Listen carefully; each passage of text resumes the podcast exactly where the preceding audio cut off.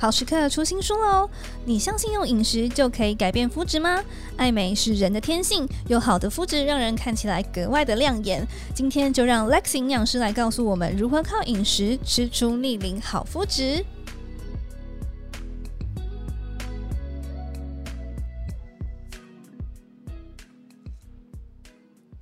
大家晚安，大家好，欢迎大家回到好时刻健康聊天室，我是主持人柔薇娜。好时刻呢，我们出新书啦，今天好时刻的 Lexi 营养师就特别带着新书准备来跟我们分享。爱美呢是人的天性，有好的肤质让人看起来格外的亮眼。今天就让 Lexi 来告诉我们如何靠饮食养出动人的美肌吧。欢迎 Lexi。嗨，大家好，我是 Lexi 营养师。嗨，Lexi，今天就是特别要邀请来跟大家分享好时刻出的新书《吃出逆龄好肤质》，专业营养师团队的一百五十六道食谱，二十一天打造素颜美肌。刚开始前呢，可不可以先跟听众朋友简单的介绍一下这本书嘞？好的，我觉得这本书啊，蛮棒的地方是因为现在蛮多网络上面有关于肌肤的一些嗯似是而非的言论，然后一般的人其实是分不出来真真假假的。嗯，然后这本书它是从科学为根据，然后去解释很多肤质应该怎么改善的一些原因跟理论，然后最重要的是它解释完之后会告诉你怎么落实到生活当中。然后后面还会有三阶段的一个改变饮食的这个概念的一个吃法，然后搭配我们的一百五十六道食谱，所以算是一个还蛮实用的一个逆龄好肤质的书。嗯，听起来真的很吸引人呢，尤其是女生们，因为我们其实目前听到一些关于皮肤的部分啊，不是用保养品 就是。医美呀，这样子，对对对，我就会觉得说，好像用饮食来改善，真的是一个经济又实惠的方式。但我也很好奇，所以肤质它真的可以借由饮食来改善吗？可以，可以，一定可以。我跟你讲，这东西问我就对了，因为我改善肤质，我什么事情都试过。其实这应该是大家的一个盲点，因为我们常会觉得保养肌肤或好肤质就是要花大钱，但其实不一定，因为蛮多肤质的一些状况都是因为我们食物吃来的，所以等于是我们只要改变饮食形态，其实可以解决蛮多部分的一些肌肤上的问题。哈，我觉得这应该就在讲我们大家吧。我觉得相信很多在座的女生们。不管是女生或男士们，应该都在就是皮肤保养上面应该花蛮多钱的。对，那可以请你跟我们简单介绍一下食物中的营养素是如何影响我们的肌肤的吗？好啊，呃，我可以分享一个我自身经验，因为其实我本身是属于油肌，然后会长痘痘那一种。嗯，然后虽然说我现在已经步入了就是你知道中年状态，但是 默默翻了个白眼送你，但还是会有长痘痘的这个困扰。对对，然后所以呢，我其实从以前到现在都还是就是会，就是我有这样子的一个基因啦。因为毕竟肤质我必须讲，虽然我刚刚说饮食会影响很多，但毕竟最一开始的还是呃遗传，就是你可能本身的肤质是属于干肌还是油肌这样。嗯，那。所以我，我我在早期是很容易长痘痘，然后长痘痘大家都知道会留痘疤嘛，然后或者是常常油光满面。那其实我们食物当中啊，我之前就是做了一件事情，就是我戒了牛奶，而且戒糖。哦，对，那这个东西它会影响到痘痘的原因，就是说，因为当我们吃太多甜食的时候，就会影响到我们身体当中的一些荷尔蒙的一些激素的分泌，就会导致我们身体是属于容易发炎的状态，它就会反映在我们的肌肤痘痘上。所以我那个时候做了戒糖这件事情，包含手摇饮跟甜食，其实就。改善了我痘痘长几率的这个部分下降很多。天哪，我们先考虑一下我们的下午茶的名单是不是要先换一下？要换，真的。我跟你讲，我是从这件事情开始才认真的戒糖。嗯，所以你问我身边每人都知道，我其实是不喜欢喝吃甜食的。嗯，没错没错，这个我们大家都知道。我很好奇的地方是，我也想知道说有哪一些营养素它是会去影响我们的肌肤的。呃，营养素的话，其实蛮多哦。大家比较熟知的可能是维他命 C，它确实是会，嗯、因为维他命 C 它就可以帮助我们美白嘛，然后或者是合成我们的胶原蛋白啊这些，所以蛮多保健品其实也有吃这方面的营养素。所以维生素 C 是可以的。那延续我刚刚讲的，假设你是一个常常长痘痘啊、油光满面啊等等的，那你的营养素可能包含像是呃鱼油或 Omega 三等等的好油，其实就可以帮助你在皮肤的稳定上面是会比较好的。嗯，刚刚 Lex 有提到就是 Omega three 跟 Omega 六的部分，那我想好奇是，那有没有哪一些天然的食物，它是比较容易影响到我们的皮肤的？哦，对，这个问题还蛮重要，因为其实不是所有的人都会在家里自己煮，然后选一些好油。嗯，所以像我自己是外食族的话，就会选一些像是富含 Omega 三的食物，那蛮多就是存在鱼类，像是鲑鱼啊、青鱼啊等等都是不错的。那另外，如果你是自己煮的人呐、啊，那油品就可以选择像橄榄油、苦茶油跟芥花油都是可以的。嗯，好，刚刚 Lexi 有提到，就是像有富含一些 Omega Three 的一些鱼类，像是鲑鱼啊、青鱼，其实都是一些很不错的选择之外，那刚刚有提到的，像是呃橄榄油、苦茶油、芥花油，都是自主的一个好的选择，这样子。好，那我再问一下，因为我们刚刚其实有提到，就是像一些精制糖啊，或者是油类会影响到我们的皮肤，那还有没有其他我们比较常见的营养素也会影响到我们的皮肤呢？因为我们刚刚讲完糖了嘛，然后也讲完油，那再来就是蛋白质。蛋白质，我觉得我最常听见的一个迷思，它就是说吃猪脚可以补胶原蛋白。哦，对，对，然后是喜欢的对，然后或者我们大家一起去吃饭的时候，大家说，哎，这个木耳多加一点啊什么的。哦，对对，没错没错。我跟你说，那根本就没有办法补到脸上的胶原蛋白。对的，真是让人惊吓。因为食物中的胶原蛋白，它分子量实在太大了，身体是没有办法吸收的，所以其实吃再多也是没有用的。那我很好奇、欸，因为我其实市面上有些火锅店，它有些胶原蛋白锅，所以这个也是没有用的吗？没错，没有用，没用。哇塞，那我很好奇，这样胶原蛋白那要从哪边来吸收啊？那呃，其实如果是胶原蛋白的话，那人他其实本身就具有生成胶原蛋白的能力。那我刚刚有稍微提到那个营养素维生素 C，它就是可以帮助我们胶原蛋白合成。不然的话，就是要选择具有特定的一些短链生态的胶原蛋白，然后或者是经过水解处理的，它就真的可以有办法被吸收。刚刚 Lexi 有提到说，就是维生素 C 其实就是可以来帮助胶原蛋白的合成。所以我接下来就想问 Lexi 了，那有哪一些我们比较常见的食材里面有比较丰富的维生素 C 呢？第一个。就是我最爱的水果芭乐哦，芭乐对，其实不是奇异果，蛮多人听到说啊，不是奇异果吗？哦，对，我也是这样想。对对，奇异果广告实在太成功了。当然，就是奇异果它其实也是有维生素 C 啦，只是第一名还是芭乐。所以像芭乐啊、奇异果啊这些东西，其实都是可以多吃。然后再来就是一般的水果蔬菜，其实也都有啦。是，对对对，所以都还是可以去均衡的摄取它们。好，我也提供给大家做参考。那接下来我有些问题就想要问问 Lexi 的，就是刚刚有提到一些迷失的部分，那来请 Lexi 帮我们一一的解答吧。好啊，好，第一个呢，就是我自己也很想问，可是这也是你刚刚分享的一个经验，就是所谓的戒奶这件事情。那我反过来问，所以其实喝牛奶它真的比较容易会长痘痘吗？会，我跟你讲，这是我亲身经历，再次再次跟大家说明，就是我其实自己之所以会这么。幸福于就是饮食，它可以改善好肤质，就是真的我尝试了蛮多个方法。嗯、然后我之前就是有戒糖嘛，其实我后来就是第二阶段做的改变就是戒奶。哦，对，因为我之前一直不戒的原因就是我真的很喜欢喝牛奶，嗯、我好喜欢哦。那你现在应该蛮痛苦。然后所以我早期真的戒奶的时候蛮痛苦，然后后来我就换成燕麦奶，然后这部分我的那个痘痘的几率真的是大幅下降。那为什么牛奶这个东西它会去影响到肤质呢？最主要的原因是因为，就研究有发现，它牛奶当中的蛋白质是会刺激那个雄性素受体。增强我们的雄性素，然后促使我们的皮脂去分泌油脂，然后让我们的皮肤出油，然后进而去让我们就是产生一些痘痘的急转这样子。那我很好奇，如果今天改成低脂或脱脂会比较好吗？呃，但是也有研究有发现说，喝脱脂的反而比全脂的更有机会长痘痘。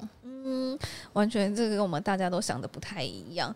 那我这样就很好奇，那是不是我们就不要喝牛奶就好了呢？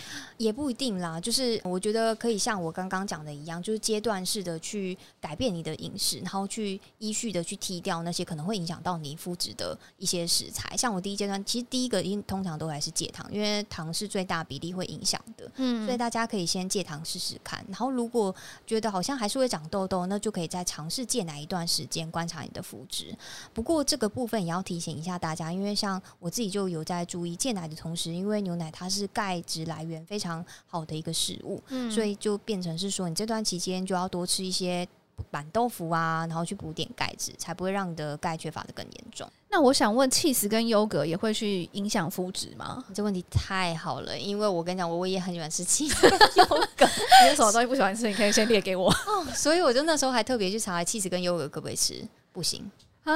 它也会长痘痘，所以我其实全戒了。哇塞，你真的很下定决心哎，好痛苦哦。但现在已经习惯了啦，饮食就是这样。对，好吧。那我们刚刚先处理完奶的部分，可是接下来我有想要问另外一个问题，我觉得这也是我想应该蛮多听众有听到的，就是有人常常说喝柠檬水会变白，但是要注意防晒，不然容易反黑。我想问，这是真的吗？呃，网络上其实蛮常这个说法的。首先就是柠檬的维生素 C，它确实是可以美白，然后它在口服跟外用都是有效的，是因为它是可以抑制我们黑色素的生成的酵素，达到美白的效果。但是这样我就有点不太理解了，因为它既然可以美白，但我们喝柠檬水又会反黑，是因为什么呢？那其实柠檬跟葡萄柚这类的食物啊，它是含有一种具有光敏感性的有机化合物，所以针对这个比较敏感的人，它就会引起像类似晒伤之后的红肿，甚至是色素沉淀的一些症状。但它其实只是会针对说我们有接触到的部位造成这样子的一个敏感，所以不要拿柠檬来敷脸，因为它这样子就会刺激到我们的皮肤。那反而不会有美白的效果，所以这些光敏感的物质，它其实是接触后造成的，它并不是说很少啦，就是进入体内才发生反应。所以喝柠檬水反黑这件事情也应该是个迷思啦。那我这边还想要问 Lexi 一个问题，就是我觉得这一阵子网络上还讨论度蛮高的，就是关于肤质这件事情。我很想问说，什么是肤质啊？然后它真的会影响到皮肤吗？诶、欸，其实肤质它是麦类里面的蛋白质成分，是，然后它是我们生活当中常见的，像高中低筋麦麦粉啊，它就是我们小麦当中的肤质去遇到水搅打后，去形成具有粘性弹性的一个面筋，所以它大概是会广泛的出现在我们各类型，只要是这这边会出现的一些呃产品，像面包啊，然后或者是米面啊等等都有可能这样子，因为最近市场上其实还。有掀起所谓的无麸质饮食这个风潮，他认为就是无麸这样子的饮食方式，它是可以降低皮肤过敏的一些反应。那它是真的吗？好，这个真的是问题，也是蛮好的。因为其实很多卖无麸质饮食的都比较贵，但实际上就是我们台湾人他有麸质过敏的人发生率其实蛮不高的。是我可以分享一个数据，就是麸质过敏啊，它其实在欧美大概是有六 percent 的人口是有这样子的一个表征，然后。盛行率大概是一到两 percent，那在台湾是比欧美的这个盛行率还要更低的，所以其实，在台湾的发生率是不高。再来就是说，吃麸质会引起类似的过敏反应，也通常是在肠胃道。真的是会影响到皮肤的，那其实它的比例，我目前是打个问号。而且医学上对于食物过敏，其实是会有比较严格的定义的。它是指说，在人体在少量去摄取到这样的呃过敏原的时候，两小时之内会发生过度的一些过敏反应，才称之为食物过敏，会产生像类似荨麻疹啊、肿胀、呕吐、腹泻等等。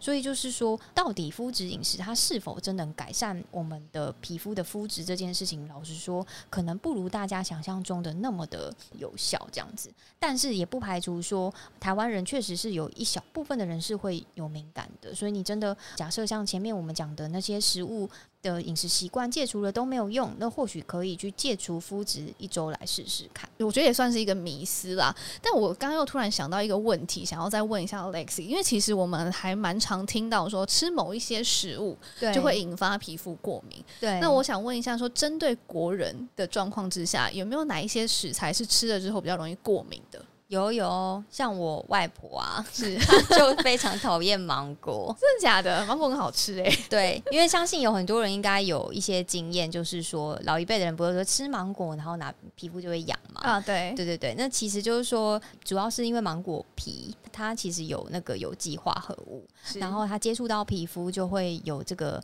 痒痒的这个状况出现。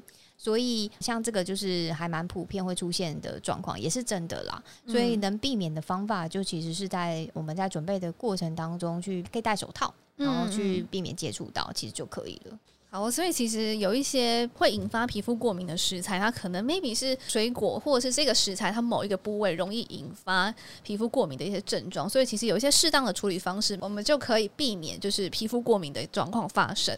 好，刚刚 Lexi 其实已经为我们破解了一些换肤食材的迷思。那其实书中呢有更多的内容，那欢迎大家都可以去买书来帮我们翻阅一下下。